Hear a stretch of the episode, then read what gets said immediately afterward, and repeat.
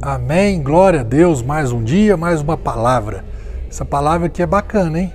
Pensa, como diz o outro, capítulo 7 de João, versículo 12. E havia grande murmuração entre o povo a respeito de Jesus. Alguns comentavam, ele é bom. E outros, não, ao contrário, ele ilude o povo. Qual lado que você está?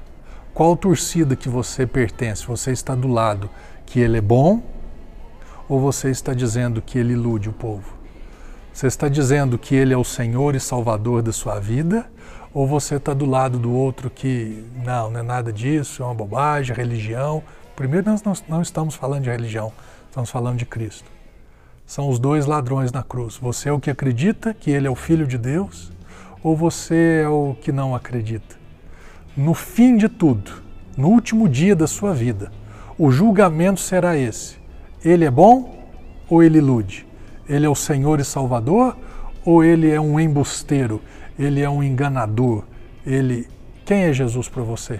Porque essa escolha sua aqui na terra, essa decisão tua, o tomar partido por ele ou não, isso vai determinar e definir toda a tua eternidade. Amém?